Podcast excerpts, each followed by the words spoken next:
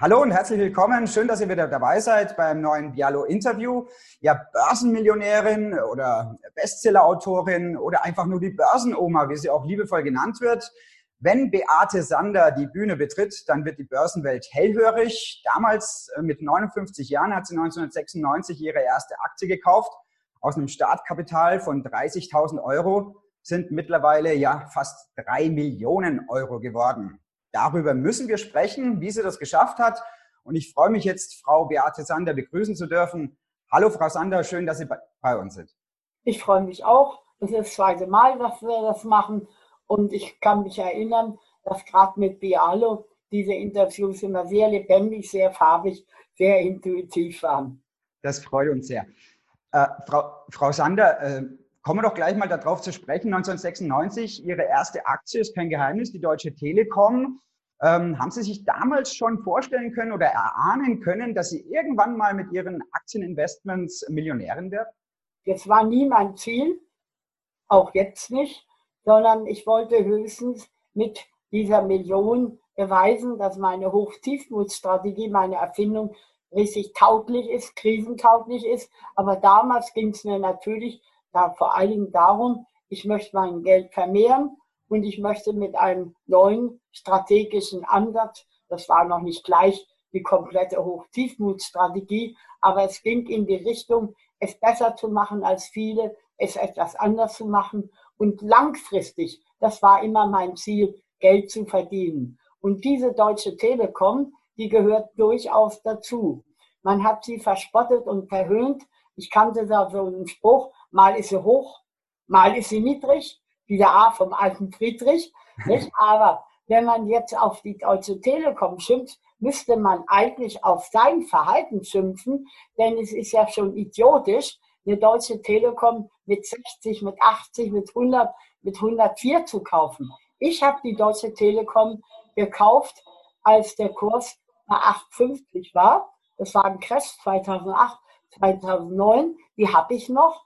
Der Kurs ist jetzt nicht so brillant, dass man sagt, fantastisch, wie sie gelaufen ist, aber die Dividende ist es. Und vor allen Dingen ist diese Dividende eine Ertragsgutschrift. Und wenn man die Deutsche Telekom wie ich Jahrzehnte hält, dann ist das wirklich schon sehr interessant, ob ich auf die Dividende eine Steuer bezahle oder ob ich das nicht muss. Mhm.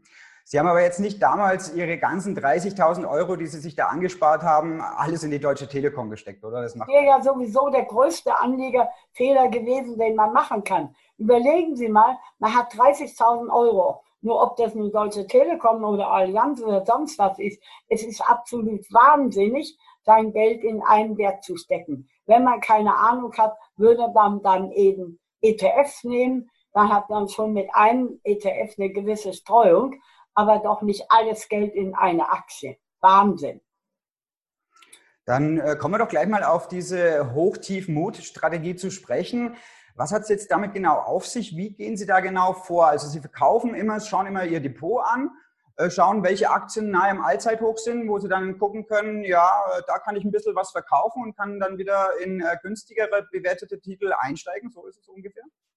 Also das Entscheidende ist, dass man überhaupt nur sagt, breit gestreut nie bereut, dass ich also viele Werte habe, nicht einen Wert. Nicht? Dann das nächste wäre genauso wichtig, kein Fluch, sondern Segen langfristig anlegen. Also, dass ich jetzt nicht sage, heute rein und morgen raus, sogar vielleicht mit Hebel, sondern dass ich generell nur die Aktien kaufe, die ich immer behalten will. Das nächste ist eben nicht ein Wert, sondern mehrere. Also, dass ich jetzt nicht selbst wenn ich die 30.000 flüssig gehabt hätte, eben nicht jetzt in die Deutsche Telekom, sondern dass ich sage, ich kaufe über 1000 Euro. Wenn ich unter 1000 Euro habe, ist es auch zu wenig.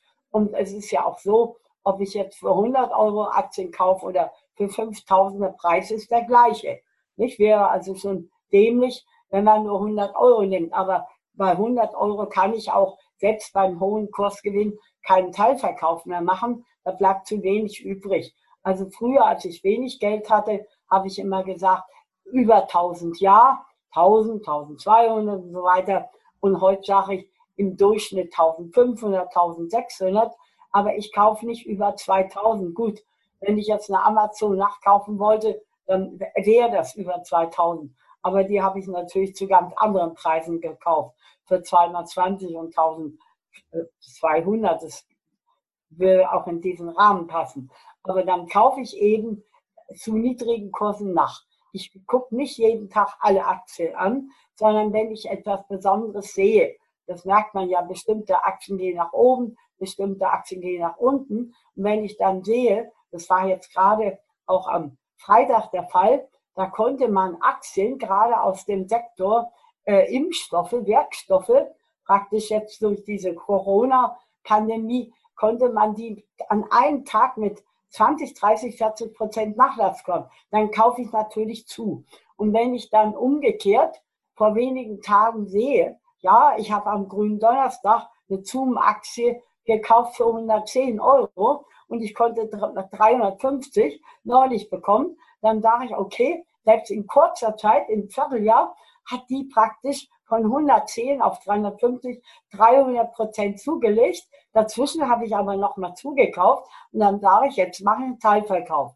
Also Teilverkäufe mache ich praktisch immer in Nähe von Allzeit- oder Jahreshoch, aber nur Teilverkäufe, wenn ich für 1500 einkaufe, dann verkaufe ich auch für 1500. Und nicht, dass plötzlich meine ganzen Zoom-Aktien weg sind. Ich vergleiche mich da immer mit einem Pferdegestüt. Meine besten Rennpferde bleiben im Stall. Das ist auf jeden Fall, glaube ich, eine ganz gute Strategie, äh, die sich auf jeden Fall langfristig auszahlt. Das sieht man ja auch.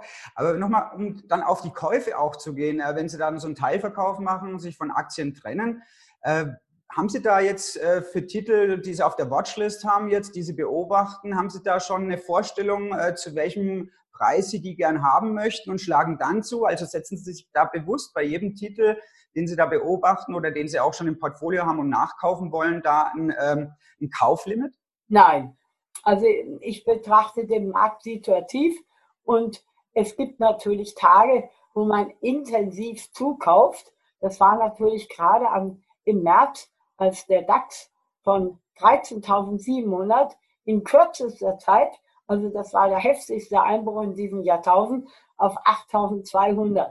Und dann, ich habe ja dann auch nicht grenzenlos Geld, dann schaue ich, welche sind am stärksten abgestürzt und für mich interessant.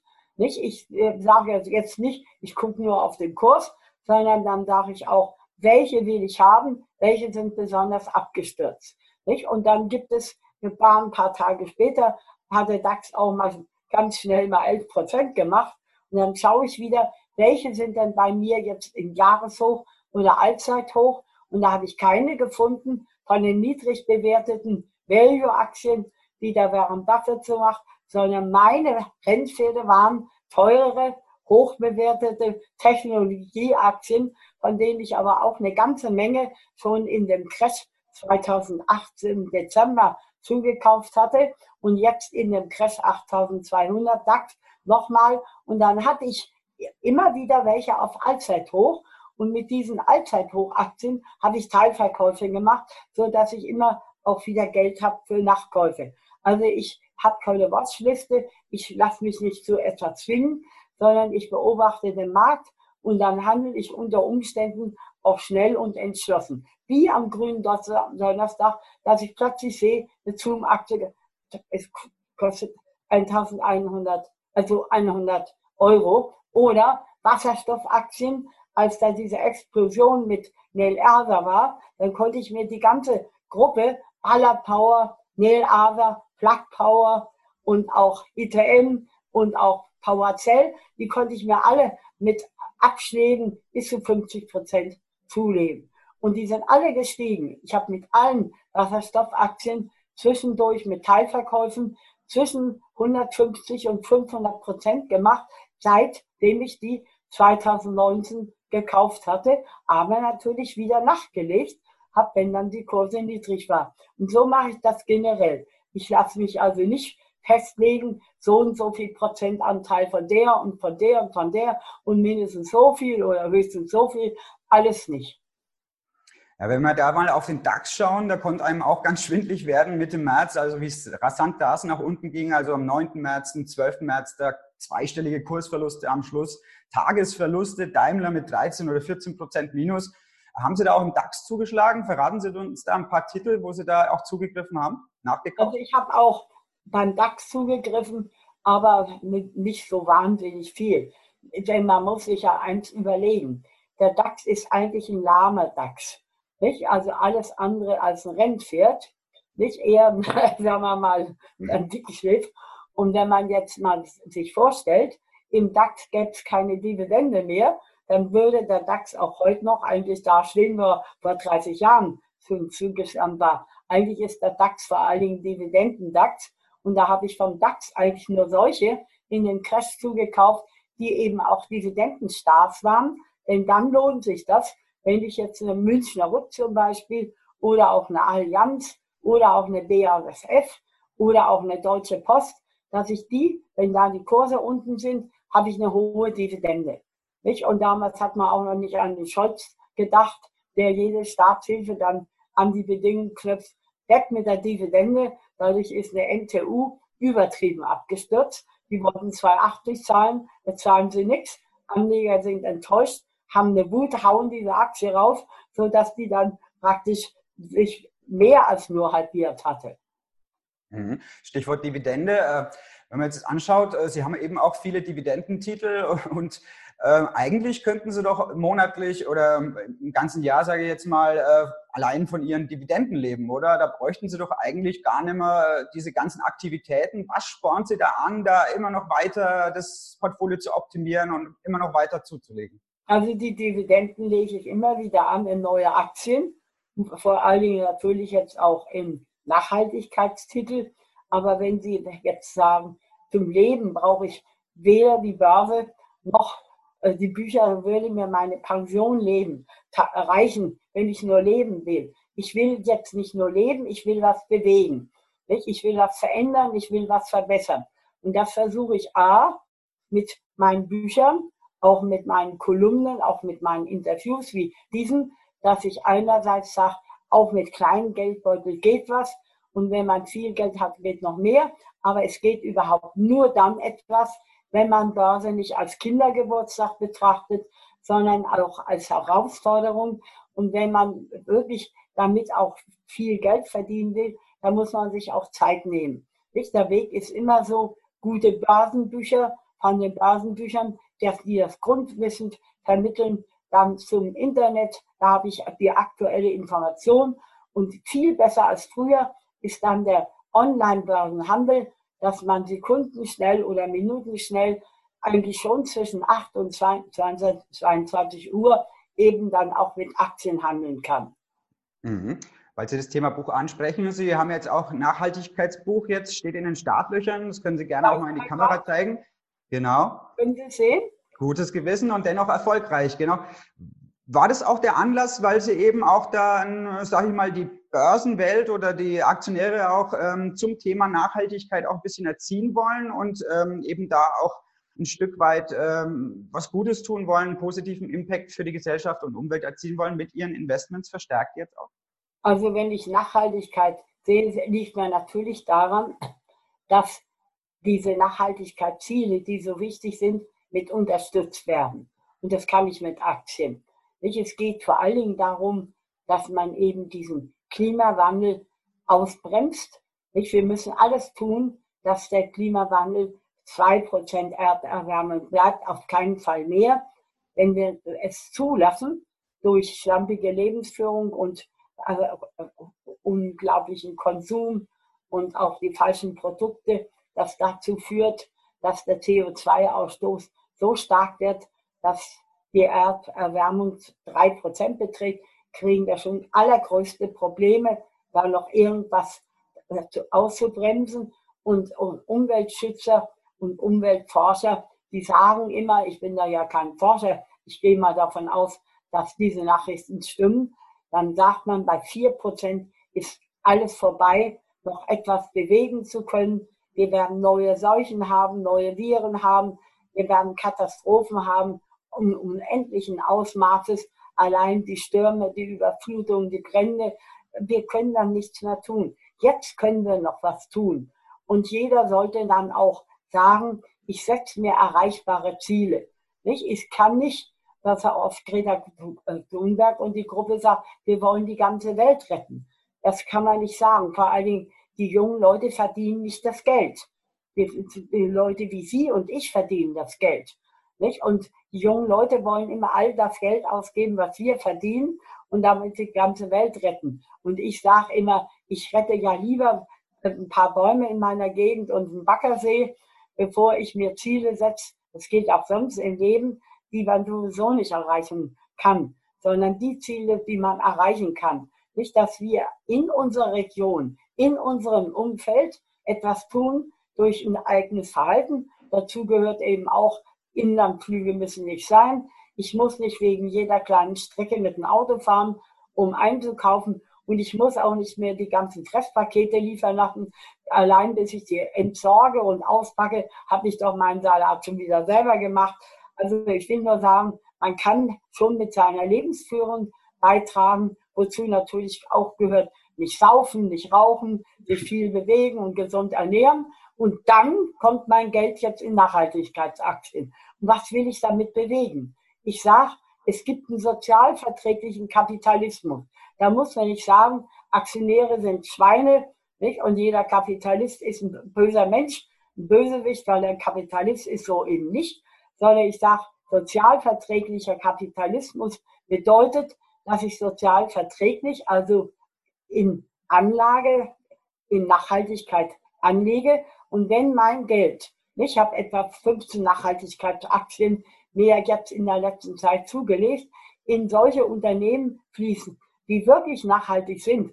Und ich tue da mal immer wieder 1500 Euro in jeden Wert rein im Schnitt und andere machen das auch. Dann kommt da neues Eigenkapital in die Firma und dann können die sagen, oh ja, unser Börsenkurs ist gestiegen, wir haben wieder mehr Aktienkäufe. Wir können jetzt auch mit diesem Eigenkapital, das, wir zahlen ja das Geld und erwarten Kursgewinne oder Dividende oder beides. Und dieses ganze Geld, das können dann diese Unternehmen wieder in die Nachhaltigkeit reinstrecken. Dass sie sagen, wir können jetzt unsere Infrastruktur verbessern. Wir können in unserer Region dafür sorgen, dass in der Schule, ist ja oft grauenhaft, wie es in der Schule zugeht, die können oft noch gar keine Digitalisierung. Da hat nicht jedes Kind einen Laptop. Nicht? Also, dass man da etwas macht. Oder dass man wirklich sagt, wie können wir mit unseren Produkten den CO2-Ausstoß verringern? Nicht? Was können wir tun, äh, sagen wir mal, dass wir jetzt von Kohle wegkommen, dass wir von fossilen Energien allmählich wegkommen, nicht, dass wir diese Dinge angreifen, nicht? Und so äh, sage ich, können wir mit unserem Geld, was in nachhaltige Firmen fließt, damit die wieder ihre Nachhaltigkeitsziele verwirklichen können, so, so stelle ich mir das vor. Nicht? Und wenn ich dann so einen Artikel lese, äh, wie äh, Meer frisst Land, weil der Meeresspiegel steigt, dann überlege ich mir eben auch, was kann man da tun? Was können nachhaltige Firmen tun, um die Gebäude in Uferstraßen und so weiter äh, zu retten? Mhm. Also das sind alle Ziele und dafür tue ich auch etwas. Und da habe ich das Gefühl, dass sich auch andere Menschen, immer mehr Frauen vor allen Dingen, auch junge Leute, junge Frauen, die wollen nachhaltige Aktien. Und die fragen mich auch immer wieder, haben Sie da mal wieder was Neues entdeckt? Wir wollen ja Ihre Fohlen, die nachher Rennpferde werden, auch gern im Depot haben. Und dann sage ich, ja gut, kauft euch mal das Crashbuch. Praktisch ähm, die richtige Geldanlage in Krisen und in Crash. Dann könnt ihr auch sehen, was mache ich in solchen schwierigen Zeiten. Nicht immer nur warten und jammern. Oder auch eben nachhaltig, wo sind neue Aktien, wo sind junge Aktien, wo sind junge nachhaltige Unternehmen, wo ich mit meinem Geld dann auch wieder weitere Nachhaltigkeitsprojekte fördern kann. Mhm. Große Aufgabe. Große Aufgabe, aber Zuschauer wollen natürlich auch gern wissen, äh, welche Aktien in ihrem Portfolio Sie jetzt äh, besonders ähm, äh, bevorzugen zum Thema Nachhaltigkeit. Wer zeichnet sich da für Sie besonders aus im Moment, was das also Thema Nachhaltigkeit angeht? Ich würde mal mehrere Aktien nehmen. Also wenn ich jetzt zum Beispiel an die großen Aktien denke, wo auch Leute, die jetzt Angst haben und sagen, ja, die Jungen, die kennen die eh nicht, ich möchte lieber Dickschiffe, dann könnte man wenigstens mal Folgendes sagen. Ich kann auch mit gutem Gewissen eine Samsung kaufen. Die Aktie kennt eigentlich jeder, ist ein Dividendenstar und Samsung war auch eins der ersten Unternehmen, die gesagt haben, bei uns gibt es keine Pappe, also keine Verpackung aus Kunststoff. Wir machen alles mit Pappe und Papier. Nicht? Das ist ein Ansatz. So ein Unternehmen muss jetzt nicht unbedingt in jedem kleinen Bereich nachhaltig sein. Also ich habe auch kleine Sachen, wo ich nicht nachhaltig reagiere. Nicht? Also man muss auch nicht päpstlicher als der Papst sein. Also ich nehme nur mal als Beispiel, wenn ich vielleicht im Monat fünf Trinkhalme nehme, dann müssen diese fünf Trinkhalme nicht unbedingt jetzt also erneuerbares Material sein. Oder wenn ich mir jede Ohren reinige, das passiert nicht jeden Tag und auch nicht jede Stunde, da muss ich jetzt da nicht jammern, wenn da ein bisschen Kunststoff dran ist. Aber die großen Linien, und da sage ich auch, okay, Samsung. Ich kann auch sagen, Adidas. Nicht? Adidas wird auch in mancher Beziehung angegriffen. Aber was machen sie im Punkt der Nachhaltigkeit? Also diese viele, diese vielen Fischernetze, die im Meer versunken sind, die werden ausgegraben, muss man ja auch machen. Und dann sagt Adidas, okay, wir sind jetzt so weit, ich habe so ein paar Schuhe anprobiert, die machen wir aus Fischernetzen. Und nicht nur das, sondern auch eben Klamotten. Nicht? Dann ist das jetzt zum Beispiel ein Geschäftszweig, dass auch ein Angsthase sagen kann, nee, die Kleinen kenne ich eh nicht, ich habe mal lieber was aus, aus den großen Weltkonzernen. Nicht? Dann hätte er vielleicht jetzt Samsung, Adidas auf dem DAX und unter Umständen sagte, ich nehme mir eine RWE ins Depot. Ja, wieso denn das?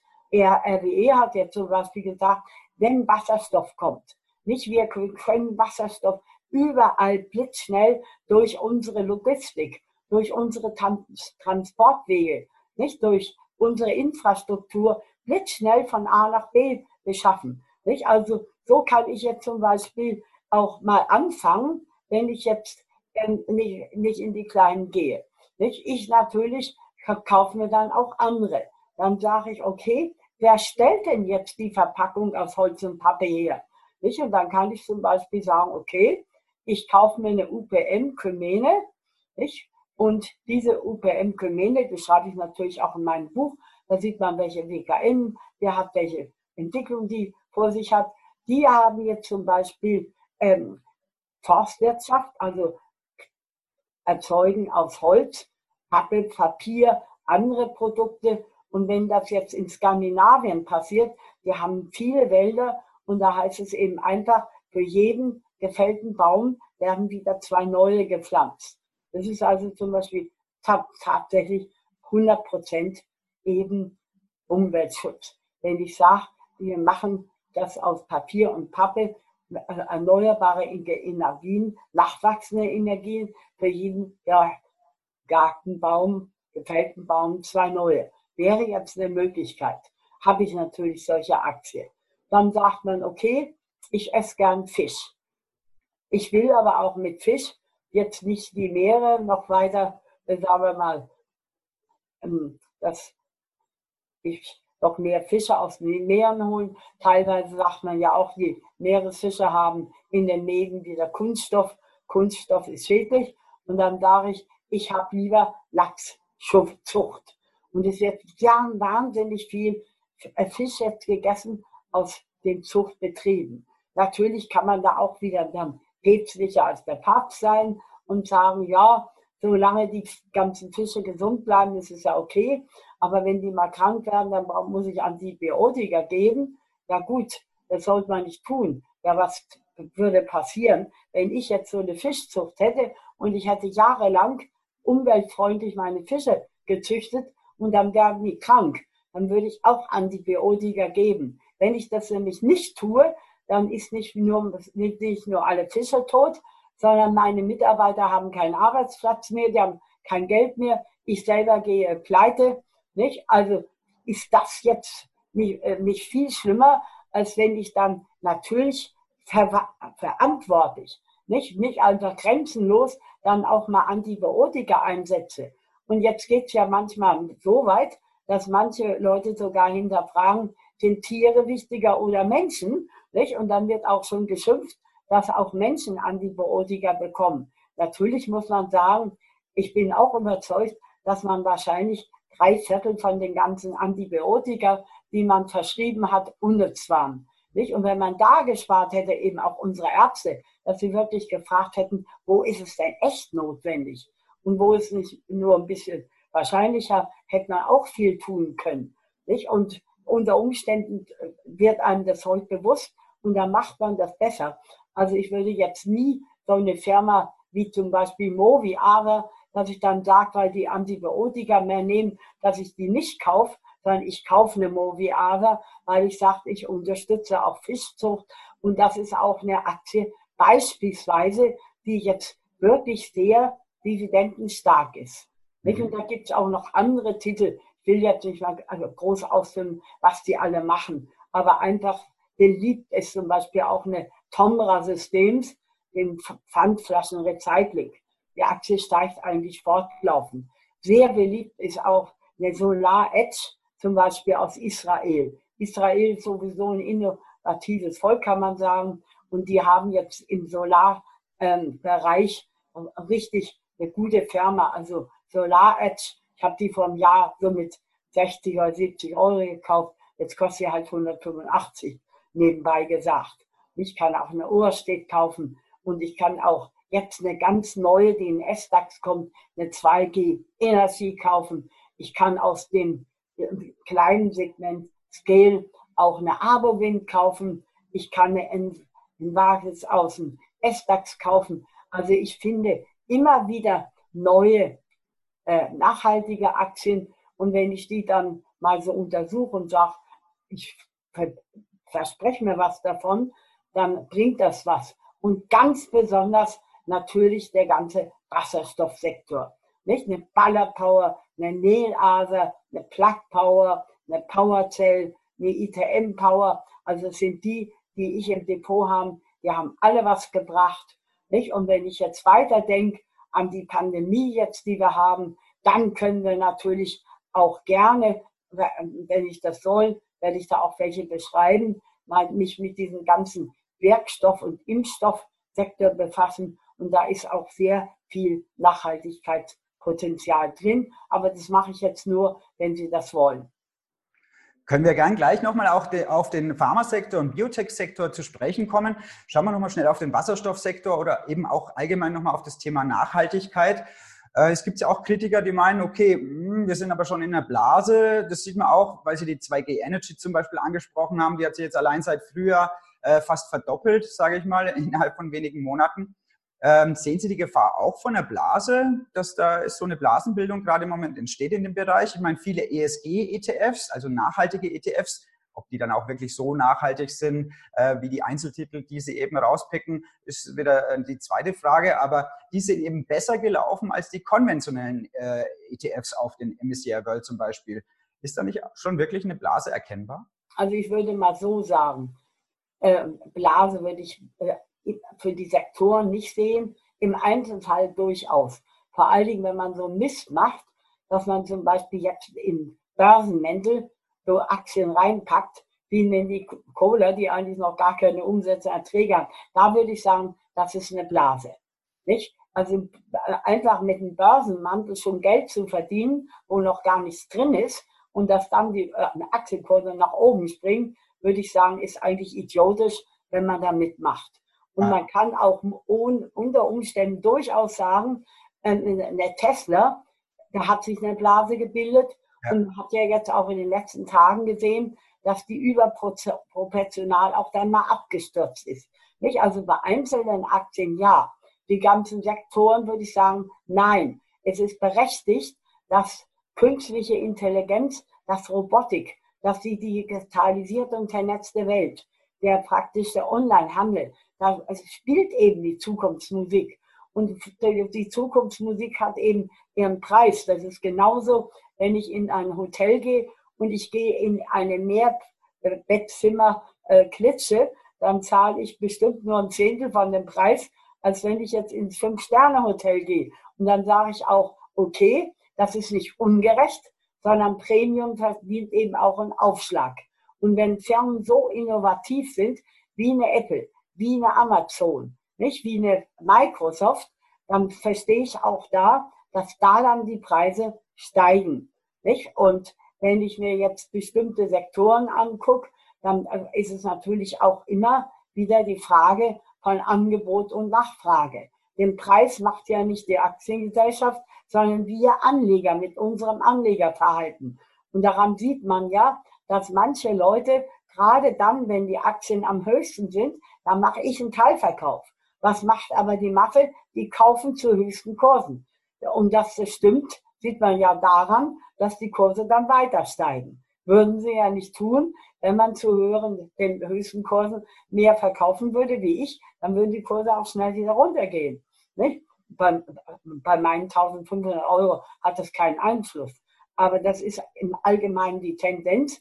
Wenn so etwas macht, passiert, sind wir es eigentlich mit unserem verkehrten Anlegerverhalten in der Menge kaufen zu höchsten Kursen, sagt der Warren Buffett auch. Und wenn wir einen Crash haben, dann sollte man eigentlich klug sein und sagen, ich kaufe zu. Die meisten hauen dann aber ihre Depots raus, gehen die Kurse noch weiter runter. Und wenn man jetzt sich absichern will und sagt, ich sichere mein ganzes Depot ab mit Stop-Loss-Orders, nicht, sagen wir mal ruhig, mit 20 Prozent, dann hätte er jetzt äh, Anfang äh, März, so als der DAX so abgeknallt ist, wäre sein ganzes Depot ausgeräumt worden. Alle Stoppkurse wären durch Computer, Verkaufsprogramme ausgelöst worden, hätte er keine Aktien mehr im Depot. Also sagen wir mal, äh, manches liegt auch an falschen Empfehlungen, wie sichert alles mit Stoppkursen ab. Ich würde sagen, Stoppkurse gehören in Hebelprodukte, nicht in, in die, äh, sagen wir mal. Knockout-Zertifikate, wie Sie meinen. Riskant macht, würde ich immer Stoppkurse setzen, bloß ich mache sowas gar nicht, nicht? Aber bei Aktien würde ich niemals meine ganzen Aktien mit Stoppkursen versehen.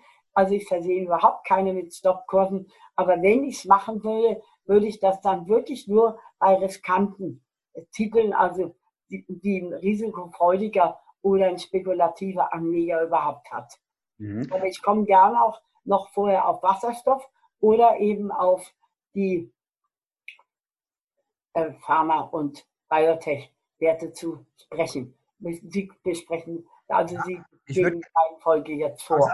Weil Sie Tesla angesprochen haben, da würde ich gerne nochmal nachhaken. Also der 30 Prozent, fast 30-prozentige Rückgang, der hat Sie auch nicht gereizt, immer noch zu teuer für Sie? Also bei Tesla ja. Also, also bei Tesla habe ich auch überlegt, machst du es oder machst du es nicht.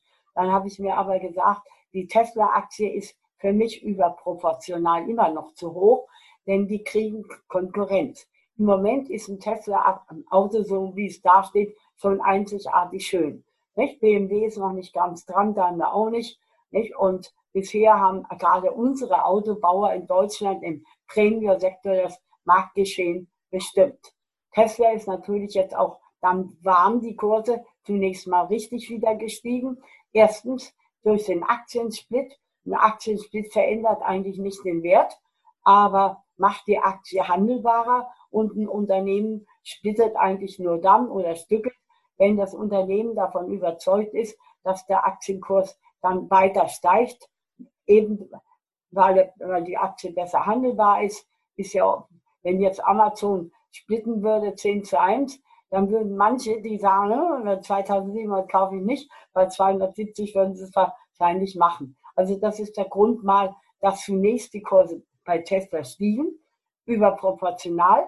Und dann macht natürlich Tesla auch in den neuen Bundesländern etwas, dass die wirklich hier neue äh, Rennstrecken für Tesla und neue Produktionsstrecken bauen und mit ganz klaren, knallharten Vorgaben. Also, wenn ihr hier so bürokratisch seid, wie sonst in der Bundesrepublik, wo man oft auf ein Bauvorhaben, das überhaupt mal startet, jahrelang warten kann, wenn ihr das bei uns macht, bei Tesla, dann sind sie aber schnell woanders. Nicht? Und die haben da so Druck gemacht, dass diese Bürokratie, die ja bei uns in Deutschland erschreckend ist in vielen Gebieten, ist das mal praktisch ausgebremst worden. Das hat auch wieder zunächst zum Kursanstieg geführt. Mhm. Ich jetzt frage ich mich aber, so in den nächsten Jahren wird BMW dran sein. Die werden genauso schöne Autos oder noch schönere Autos bauen Und auch Daimler, die ein bisschen später dran sind, werden das auch machen. Nicht so, dass dann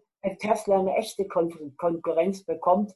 Und deswegen sage ich, dann kaufe ich mir lieber eine BMW, die ist niedrig bewertet, hat eine hohe Dividende, nicht? Und äh, vertraue darauf, dass BMW das auch schafft, im Sportwagensektor also solche Autos zu machen. Wobei ich jetzt aber nicht der absolute Elektroauto-Fans bin. Ich finde, alle Antriebsarten haben ihren Grund. Nicht? Ich würde auch immer wieder sagen, wenn ich jetzt mit der Familie weit fahren will, dann will ich einfach ein Auto haben, nicht was sicher ist, was schnell ist, was komfortabel ist. Und da will ich gar kein Elektroauto, weil ich da wieder auf die Ladestation angewiesen bin. Finde ich überhaupt eine? Wie lange muss ich da warten? Nicht? Also für bestimmte Bedürfnisse würde ich nach wie vor sagen, auch der Benziner hat Chancen, vor allen Dingen, wenn man mit modernen Kunststoffen das Gewicht noch weiter reduziert, dass noch mehr Sprit gespart wird. Und vor allen Dingen, wenn die Autounternehmen jetzt mal eins erkennen würden, nicht alle Menschen, wozu ja ich, ich auch zähle, wollen immer größere, dickere, breitere, längere Autos haben, sondern manche würden einfach froh sein, wenn das äh, praktisch die neue Marke in der neuen Version nicht größer, dicker, fetter wäre, vielleicht sogar mal wieder die Ausmaße gelten, die man vor fünf oder zehn Jahren hatten, dass man die günstiger wären. Vor allem, wenn man bedenkt, also in meiner Siedlung äh, sind alle alten Garagen so klein, dass kein einziges Auto von Daimler reinpasst. Ich war immer Mercedes gefahren, geht nicht mehr, geht in meine Garage nicht. BMW geht auch nicht, aber wie gesagt, ich kaufe nur eine Tochter, will ich nicht. Also BMW geht nicht, Daimler geht nicht. Was geht? Audi 1, nicht? da passt rein. Und so blöd ist ein Audi 1 für einen Senior wie mich auch nicht. Keines kleines, nettes Auto ist preiswert und technologisch kann ich dann in die Vollen gehen. Dass ich sage, da tue ich alles, was jetzt möglich ist, um mir Einparkhilfe und so weiter zu verschaffen. Und wenn die Autoindustrie auch in die Richtung geht, wir wollen richtig gute Autos haben, aber auch für Leute, die nicht immer größere, dickere Autos haben und die auch noch Garagen haben, wo die großen Tiere gar nicht reinpassen. Nicht? Also so sehe ich das und deswegen bin ich jetzt kein Fan von VW, die sagen, ab 2030 verkaufen und produzieren wir nur noch Elektroautos, bin ich voll dagegen. Ja, aber ein Audi äh, gehört ja auch zum Volkswagen-Konzern. Ja, ja, gut, das ist so und so. Aber trotzdem, das ist eine Tochter, nicht? Aber die macht trotzdem ihre Marken so wie bisher auch. Nicht? Also auch eine Porsche ist eine Tochter. Porsche wollte VW, nicht wenn die Kleinen die Großen fressen wollen, das geht meistens daneben und das ist auch daneben gegangen. Aber Porsche führt im Rahmen, dass sie eben diesem Großkonzern angehören, weitgehend noch ein eigenständiges Dasein. Ja, Audi hat ja auch noch nicht das Thema Wasserstoff ad acta gelegt äh, im Großkonzern VW. Allerdings äh, setzt man voll auf die Lithium-Ionen-Technologie. Könnte ja auch eine strategische mh, hm, Fehlentscheidung, würde ich jetzt vielleicht nicht sagen. Aber gut, wenn man die Audi-Tochter schon hat, dann kann man ja immer noch die Wasserstoffkarte irgendwann dann wieder rausziehen. Oder? Also die Wasserstoffkarte wird ja auch schon gezogen, auch bei Autos. Also wir haben Hyundai, die haben auch im Pkw-Bereich Wasserstoff eingesetzt. Auch Toyota, und Toyota ist ja nur eine Weltmarke, da kann man nicht sagen, das sind blöde. Die machen alles, um nur noch ein paar Autos zu verkaufen, kann man auch nicht sagen. Und vor allen Dingen muss man sagen, Wasserstoff ist äh, nicht, nicht nur für Nutzfahrzeuge, nicht nur für Traktoren und Baumaschinen geeignet, sondern es kann durchaus auch für Schienenfahrzeuge sein, für Luftfracht und ein ganz neuer Sektor.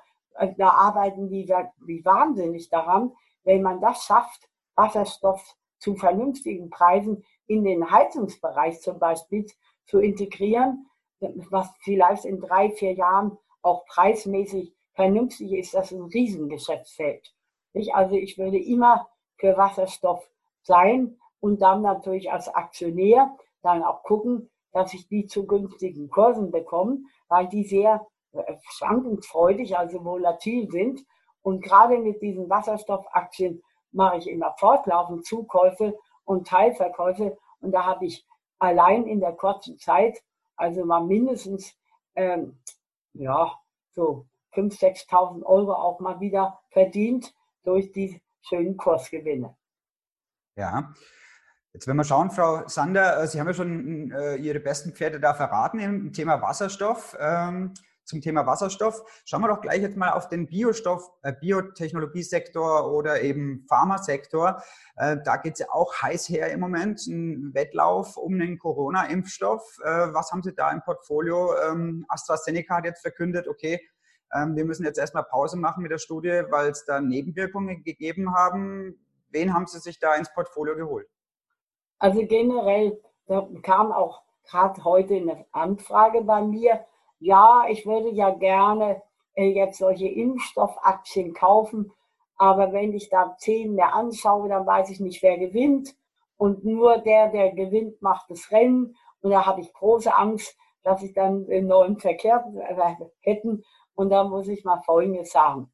Wenn ich jetzt beispielsweise auf die Idee käme, äh, so teure Flügel wie Bechstein auf dem, dem Niveau Flügel, also Pianos, Klaviere, zu produzieren, dann müsste ich sagen, das ist ein ganz kleiner Markt. Nicht? Da könnten vielleicht zwei, drei Unternehmen von Weltrang Geschäfte machen. Mehr nicht.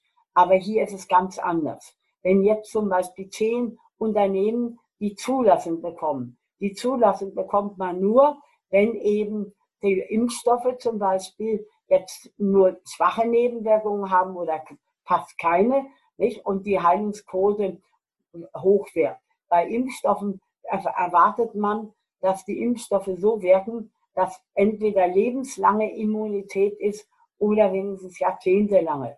Und da werden natürlich Nebenwirkungen gründlichst untersucht. Sonst kriegt man da keine Zulassung. Wenn wir jetzt mal davon ausgehen, dass vielleicht, vielleicht, vielleicht, nicht sicher, ein oder zwei Unternehmen in diesem Jahr, Ende des Jahres vielleicht eine Zulassung für einen Impfstoff bekommen, dann würden die, die beiden am meisten verdienen. Aber wenn dann im Anfang nächsten Jahres oder überhaupt im Laufe von 2021 zehn weitere eben auch Impfstoffe haben, die wirksam sind, dann würden auch diese zehn Unternehmen genügend Geld verdienen.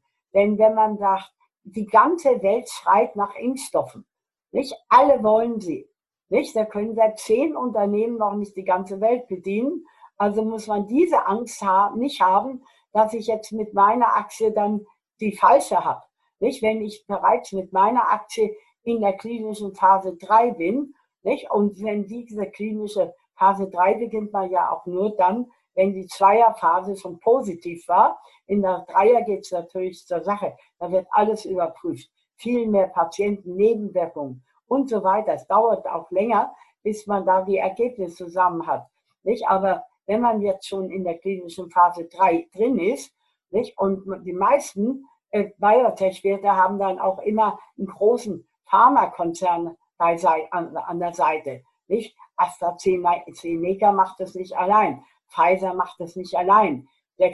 Klein macht das nicht allein. Sanofi macht das nicht allein. Nicht? All diese haben dann auch Partnerschaften mit Biotech-Unternehmen, sodass die großen Unternehmen jetzt das Geld haben, den Kleinen auf die Sprünge zu helfen. Nicht? Aber wenn die das dann schaffen, dann verdienen alle davon Geld. Also da sollte man jetzt nicht so ängstlich sein. Und gerade gestern, nicht? oder äh, viel mehr noch jetzt vorgestern, waren auch solche Aktien wie CuraVac und äh, BioNTech und Moderna und Novavax, die haben immer so komische Namen, kann man sich nicht unbedingt so schnell merken. Die hatten alle an einem Tag zwischen 20 und 40 Prozent Preisabschlag.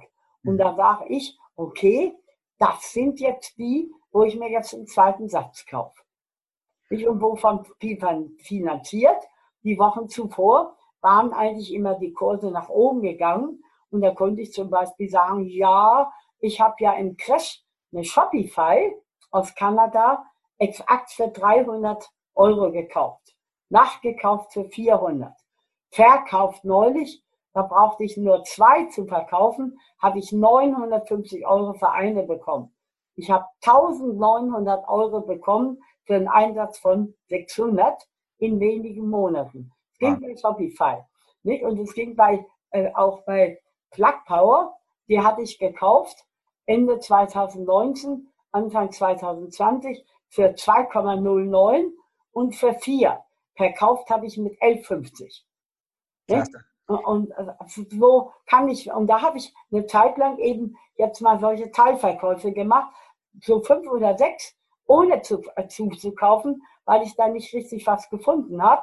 Nicht? Also habe da so insgesamt mein Depot wieder aufgefrischt mit Teilverkäufen und auch aufgefrischt mit Dividenden. Da kam einiges und richtig viel, vor allen Dingen auch von meinen russischen Aktien, die ja mehrfach ausschütten, die Amerikaner, hatte ich richtig viel Geld bekommen und habe da immer Teilverkäufe gemacht. Und davon habe ich jetzt, als die Kurse so abknallten, natürlich wieder zugekauft. Also immer situativ.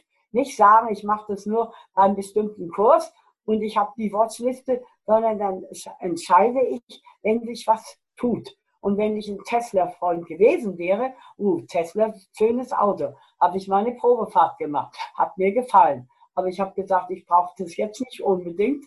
Nicht? Aber wenn ich jetzt ein Tesla-Freund wäre, hätte ich natürlich immer diese 30% Abschlag genutzt. Mhm. Das generell das Stockpicking ist ja jetzt eigentlich schon, kann man sagen, was für Profis. Sie äh, haben ja lang genug Erfahrung, Sie kennen sich auch mit Fundamentalanalyse aus, Sie schauen auch die wichtigen Kennzahlen auch. Wem aber jetzt das noch ein bisschen zu äh, heiß ist oder wer sich noch nicht mit dem Thema genug auskennt, sind da ETFs für Sie auch eine Alternative, also diese börsengehandelten Indexfonds? Also ich würde mal so sagen, also ich habe ein paar ETFs auch. Nicht? Aber ich würde jeden, der jetzt noch nicht das Börsengrundwissen, der also kein Stockpicking machen kann, aus Zeitgründen oder weil es überhaupt sich gar nicht erst wagt, nicht? oder er hat auch nur wenig Geld, dann würde ich immer die ETFs empfehlen.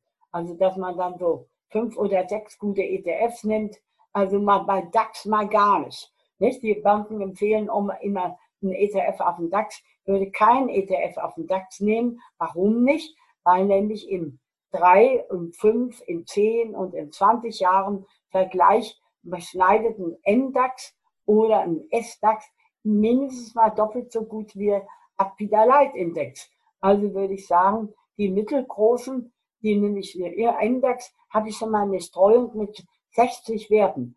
Und der MDAX hat an Qualität gewonnen, weil nämlich der TechDAX, über den leider kein Printmedium, auch kein Online-Medien berichtet, tut niemand.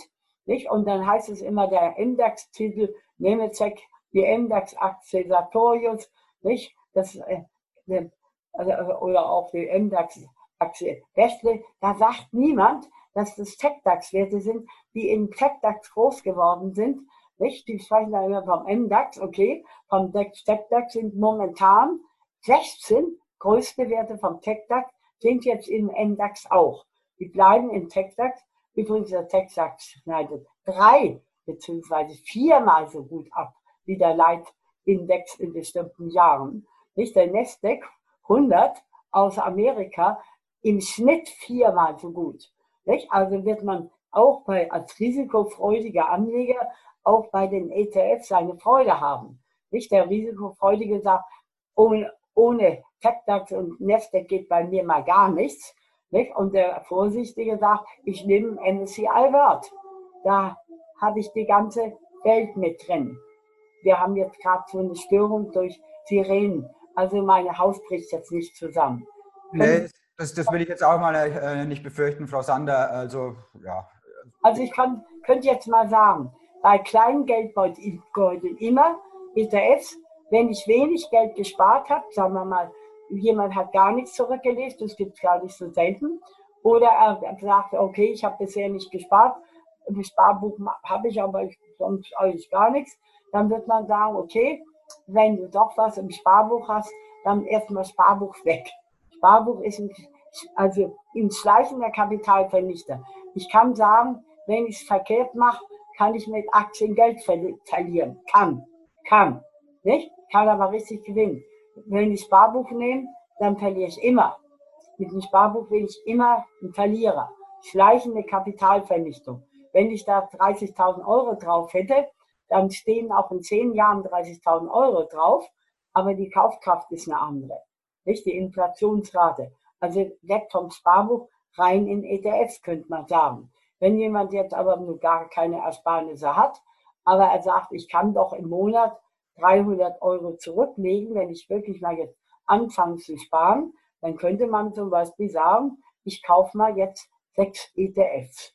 Nicht? Und dann würde ich sagen, okay, MDAX, mittelgroße, dann SDAX, da sind auch einige junge Fohlen drin, aus denen Rennpferde werden könnten. Nicht? Auf dem DAX mache ich keine Rennpferde mehr, wenn ich keine drin habe. Und drin habe ich wahrscheinlich nur SAP als Rennpferd. Nicht? Könnte man sagen. Aber im SDAX sind neue junge Aktien drin und da sind eben auch vom TechDAX etwa 10 Werte mit drin, sind 70 mhm. Werte. Nicht? Da sind die Absteiger vom MDAX drin, die neuen, die von unten raufkommen, TechDAX, also richtig gut, interessant. Dann habe ich schon mal zweimal Deutschland. Nicht? Wenn ich risikofreudig bin, haue ich noch ein TechDAX ETF dazu. Und dann sage ich, Deutschland ist nicht alles, also MSCI World, dann bin ich weltweit drin mit den 1600 größten Werten. Ist, der geht nicht so nicht durch die Decke, nicht? Also ist nicht so also gut natürlich wie der, ähm, jetzt der Nasdaq, aber natürlich schön sicher, denn sicherer kann ich jetzt ja auch nicht sein, als dass ich die 1600 größten Weltwerte mit drin habe. Dann würde ich sagen, in Amerika spielt nun mal die Zukunftsmusik. Da sind fast alle Unternehmen drin, die auch jetzt zu den wertvollsten Firmen der Welt gehören. Also würde ich einen S&P 500 immer nehmen, nicht mit den 500 größten amerikanischen Werten, nicht? Und dann natürlich, wenn ich jetzt kein Angsthase bin, immer den Nasdaq 100. Nicht? Jetzt habe ich dann, wenn ich den TechDAX auch dabei habe, sechs Stück. Ich kann natürlich auch äh, unter Umständen sagen, TechDAX nehme ich nicht, weil im MDAX und SDAX die auch drin sind. Dann kann man auch mal sagen, wenn ich jetzt für Nachhaltigkeit bin, dass ich jetzt einen Nachhaltigkeits-ETF nehme, der wirklich nachhaltig ist, nämlich Wasser. Nicht am Trinkwasser, am Süßwasser kommt man nicht vorbei. Und selbst der größte Angstphase muss zugeben, allein die steigende Weltbevölkerung erfordert mehr Trinkwasser. Nicht? Umgekehrt brauchen wir natürlich Trinkwasser für alle möglichen Bedürfnisse. Nicht, ob Sie jetzt Ihr Wasser trinken oder ob Sie vorhin in der Dusche waren oder auf dem Klosett oder nachher ins Schwimmbad gehen. Das Wetter ist ja warm. Nicht? Also alles hat mit Wasser zu tun. Und da sind natürlich auch im Sanitärbereich alle führenden Unternehmen in so einem Wasser-ETF drin, wie zum Beispiel Luxor Wortwasser. Also so empfehle ich allen Leuten, die jetzt entweder wenig Geld haben, wenig Zeit haben, wenig Ahnung haben, so mit ETFs einzusteigen. Wie behält man dann diese Aktien? Die kauft man auch nicht immer dazu und macht auch keine Teilverkäufe, sind also jetzt nicht für meine Hochtief-Mutstrategie sonderlich geeignet, weil sie auch kein Stockpicking ermöglichen. Nicht? Aber ich kann sagen, ich baue mir so mein Grunddepot auf und da geht auch nichts daneben. Wenn ich das jetzt jahrelang mache mit ETF, gewinne ich immer. Es gibt Untersuchungen, die zeigen, wenn man breit gestreut Aktien oder ETF zum Beispiel 14 Jahre hat oder länger, dann hat jeder, egal wann er eingestiegen ist, breit gestreut immer Gewinne gemacht. Während wenn er das mit dem Sparbuch gemacht hätte, hätte er früher schöne Gewinne gemacht und jetzt hat er eben schleichende Verluste. Nicht? Aber natürlich sollte man diese Zeit, wo man mit dem ETF seinen Grundstock macht, einen schönen Grundstock breit gestreut, sollte man dann eben auch Börsenwissen sich zulegen. Ja, breit gestreut, nie bereut, einer ihrer, ihrer Leitsprüche, die Sie ja schon die ganzen Jahre auch so verfolgen. Ne? Ja, und man Aktien- und Börsenführerschein, die Jubiläumsausgabe, also die äh, schlägt wirklich Rekorde. Die war jetzt auch neulich bei allen Aktien, die äh, Amazon hat. Und Amazon hat Millionen Aktien. Da war mein Aktien- und Börsenführerschein nach der Verfilmung von Galileo auf Platz zwei von allem, was es gibt. Natürlich ist es jetzt nicht mehr, aber jetzt nach dem neuen Interview jetzt auch bei SWR hatte ich auch einen Tag den Aktienbörsenführerschein auf Platz 8 von allen äh, Titeln, die Amazon hat. Das ist nicht so normal.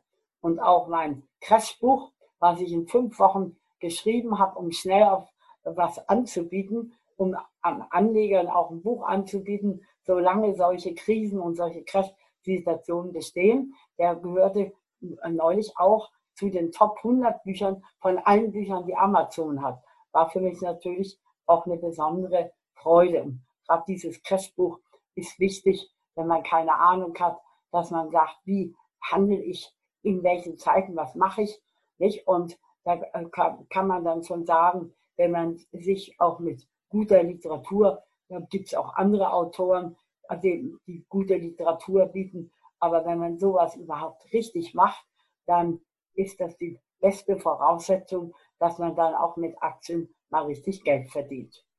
Ja, Sie haben auf jeden Fall äh, ja, über 50 Bücher geschrieben. Jetzt kommt bald das nächste dazu zum Thema Nachhaltigkeit. Wird sicher auch wieder ein Bestseller werden, nehme ich mal an, gehe ich schwer davon aus. Frau Sander, schauen wir noch ein bisschen noch voraus. Ähm, es ist ja kein Geheimnis, ist auch äh, keine schöne Geschichte, aber ich spreche es jetzt mal an. Ähm, Sie wissen, dass Sie nicht mehr allzu lange zu leben haben. Ähm, was machen Sie dann mit Ihrer Hoch-Tief-Mut-Strategie? Haben Sie da schon jemanden, der das weiter fortsetzt? Äh, Sie werden auch bald die drei Millionen Euro Marke knacken in Ihrem Portfolio. Ähm, wie schaut es da genau aus? Also, ich gehe mal davon aus, dass ich in diesem Monat sterben werde. Das davon kann man ausgehen, weil der Befund wirklich so grottenschlecht ist, dass die Ärzte sagen, schlimmer geht nimmer. Nicht? Die Heilungsquote ist 0,0 Prozent. Nicht? Also ich will jetzt nicht über, über die einzelnen Tumoren reden, sondern nur, dass der Tod nahe ist und damit kann ich locker umgehen, weil ich dann immer so eine Bilanz ziehe. Dann sage ich auf der aktiver Seite, also wie bei Aktien gucke ich ja auch aktiver und passiver. Auf der aktiver Seite habe ich in den letzten drei Jahren Unglaubliches erreicht und, und auch unglaubliche Glücksgefühle gehabt, wenn ich dann sehe, auch Sie, Sie hätten mich vor zehn Jahren nicht interviewt. Jetzt machen Sie es zum zweiten Mal. Und alle waren bei, haben mit mir was gemacht. Das gesamte öffentliche Fernsehen, wir waren alle irgendwie äh, entweder in Ulm oder in Studien, von den Privaten auch viele.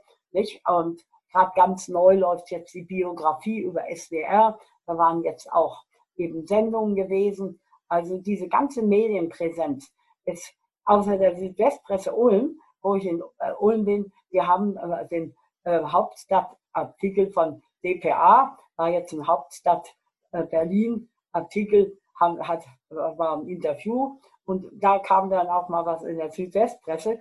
Aber sonst war meine Südwestpresse die einzige Zeitung, die nicht keine Titelgeschichte von mir hatte. Alle anderen, nicht egal ob Frankfurter Allgemeine oder ob das Handelsblatt oder ob jetzt äh, sagen wir mal, auch die Süddeutsche Zeitung oder sagen wir mal auch im, im Ausland führende Artikel.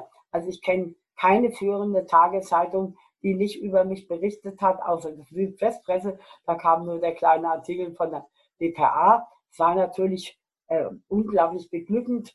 Und dann natürlich auch Magazine, ob das jetzt Focus, Money ist oder sonst was. Und dann natürlich die vielen YouTube-Ausstrahlungen also das, sowas gefällt mir, das mag ich. Nicht? Auch, auch so immer schnell live einspringen im Fernsehen und so weiter. Ich habe eine große Freude an diesen Medien und ich habe auch eine große Freude an der riesigen Resonanz der Menschen. Und da sage ich, ich habe in diesen drei Jahren viel bewegt, viel verändert. Viele haben mir geschrieben, dass sie aus kleinen Vermögen Großes gemacht haben. In drei Jahrzehnten muss man sagen, Frau Sander, nicht drei Jahren, gell? Sie haben drei Jahre gesagt, aber es sind ja drei Jahrzehnte. Ja. Nein, ich meine jetzt die letzten drei Jahre. Die letzten drei Jahre bewusst, Entschuldigung. In drei Jahrzehnten habe ich meine Hoch-Tief-Mut-Strategie aufgebaut, aber in diese, diesen ganzen Erfolg, diesen ganzen Ruhm, den habe ich jetzt seit drei Jahren und der ist immer noch gestiegen. Nicht? Also meine Tochter wird das gar nicht gefallen, mein Sohn eher, nicht? weil äh, aber da, da lebe ich auf und dann freue ich mich auch über die Resonanz. Also gerade vorgestern war ich beim Abendessen, äh, mein Sohn war da und da klingelt es und da kommt, kommt einer aus meinem Börsenkurs und sagt, ja, ich bin seit zehn Jahren im Börsenkurs. Da habe ich auch so ein paar hunderttausend gehabt und jetzt habe ich, jetzt habe ich eben eine Million. Nicht? Seit gestern habe ich eine Million. Wahnsinn. Und dann freut er sich natürlich. Nicht? Und so erfahre ich immer wieder, ja, ich habe jetzt eine Million oder ich habe so und so viel zugelegt oder auch einfach, jetzt habe ich Freude an Aktien.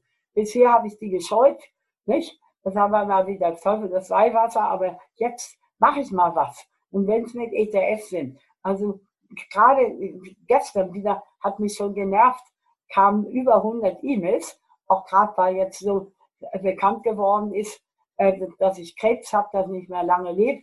Und dann kommen äh, hunderte von E-Mails mit mitfühlenden Worten. Dann sage ich auch immer, kommt, lass mich meine Arbeit noch machen, diese paar Tage oder Wochen. Ich will ja gar nicht ewig jetzt äh, tausendmal Dank und auch meine Kinder, und sie sind unser Vorbild und unser Idol. Sie sind die Aktienkönigin. Und dann so, so ein kleines Kind mit sechs Jahren, ja, also ich möchte mal von Ihnen eingeladen werden, um Millionärshaushalt zu sehen. Da ist der Kleine geschrieben, lass doch mal schön bleiben. Wahrscheinlich lebst du in einer besseren Wohnung als ich, weil ich gar keinen Ehrgeiz hatte, hier meine Möbel um, neu zu gestalten oder umzuziehen. Das lass mal lieber bleiben, da wärst voll enttäuscht. Aber all solche Zuschriften einerseits sind die lästig, weil so viele, vor allen Dingen, wenn sie dann noch seitenlang sind, andererseits freut man sich auch über den Zuspruch. Nicht? Und all das, dieser ganze Ruhm ist schon eine Berühmtheit. Mich kennt fast jeder. Auch wenn ich mit der Bahn fahre, sind sie wieder wie Börsenoma. Neulich musste ich Anhalter fahren, weil ich noch, noch zum Kurs musste. Sagte man, ich nehme nie Leute mit. Und da guckte, hm? sind Sie Börsenoma? Mhm. Ja, sag, bin ich. Ja, dann fahre ich Sie überall hin, wo Sie hinwollen. Nicht? Also wie gesagt, das ist das Schöne auf der aktiven Seite. Und auf der passiven Seite ist eben dieser Horror, das sagen wir Krebstumoren, die meine Knochen anfressen, das tut richtig weh. Und welche, die auf die Nervenbahnen drücken, das ist unerträglich. Nicht? Morphin, Opiate nutzen bei mir nicht. Da bin ich resistent dagegen, bin also immer qualvolle Nächte. Da frage ich mich jeden Tag, sollst du das noch irgendwie durchhalten? Nicht? Oder machst du lieber irgendwie sonst was? Nicht? Und dann ist dann wieder sowas wie heute bei Ihnen mit SWR, Biografie geht weiter, nicht? Und dann sagt er, du musst es also irgendwie durchhalten, aber du arbeitest und kämpfst bis zum letzten Tag. Und wenn so ein Interview ist wie jetzt, hat man ja nicht das Gefühl, hier sitzt ein Todkranker, sondern wahrscheinlich noch ein höchst lebendiger, weil ich dann auch so viel Adrenalin ausschütte, dass ich diese Stunden wenig Schmerzen habe und deswegen genieße ich die regelrecht. Sage ich, möglichst noch jeden Tag ein Interview nicht? oder ein Auftritt, weil das die Stunden sind, wo du noch Freude hast und wo du vielleicht auch noch mal wieder was bewegen kannst und Anleger überzeugen kannst, wirklich was zu machen, sei es mit ETF, sei es mit guten ähm, aktiven Aktienfonds, sei es mit Einzelaktien oder mit allen zugleich. Frau Sander, das wünsche ich Ihnen, dass Sie die Tage, die Sie auf jeden Fall jetzt noch geschenkt bekommen, dass Sie die noch in vollen Zügen genießen können und äh, so gut wie möglich schmerzfrei bleiben und noch eine schöne Zeit hier auf Erden, noch die letzten Züge auf jeden Fall in vollen Zügen genießen können. Das wünsche ich Ihnen von ganzem Herzen. Und ich fand es total super, dass Sie uns hier zum Interview zur Verfügung standen und das war mir eine große Ehre. Und ich sage ganz herzlichen Dank für dieses Interview. Also ich danke Ihnen auch herzlich und ich möchte nochmal allen Anlegern sagen, wenn ihr auch so ein ähnliches Schicksal habt wie ich, nehmt das so mutig und gelassen hin, wie es überhaupt nur möglich ist. Natürlich ist es mit 82 Jahren leichter, wenn man keine Familie hat mit kleinen Kindern oder Ehemann noch hat, ist ganz klar. Wenn ich 40 wäre, würde ich es wahrscheinlich auch nicht so ruhig gelassen hinnehmen. Aber wie es dem auch sei, ich kann damit umgehen und ich möchte Ihnen danken und ich möchte allen Anlegern nochmal ganz herzlich bitten. Weg vom Sparbuch, hin zu Aktien. Spart vernünftig. Nicht baut euch ein vernünftiges, schönes Vermögen auf, damit ihr im Ruhestand, der ja wahrscheinlich durch längere Lebenserwartung eher dann nachher 30 Jahre ist als kürzer, dass ihr dann auch Geld habt, dass ihr dann die Kohle habt, um auch noch Reisen zu machen um Feste zu besuchen, dass es euch gut geht und dass dann euer letztes Leben nicht langweilig ist, möglichst so spannend wie mein eigenes. Das wünsche ich euch allen. Also vielen Dank auch gerade Ihnen. Dankeschön, Frau Sander. Vielen Dank. Alles Gute. Okay.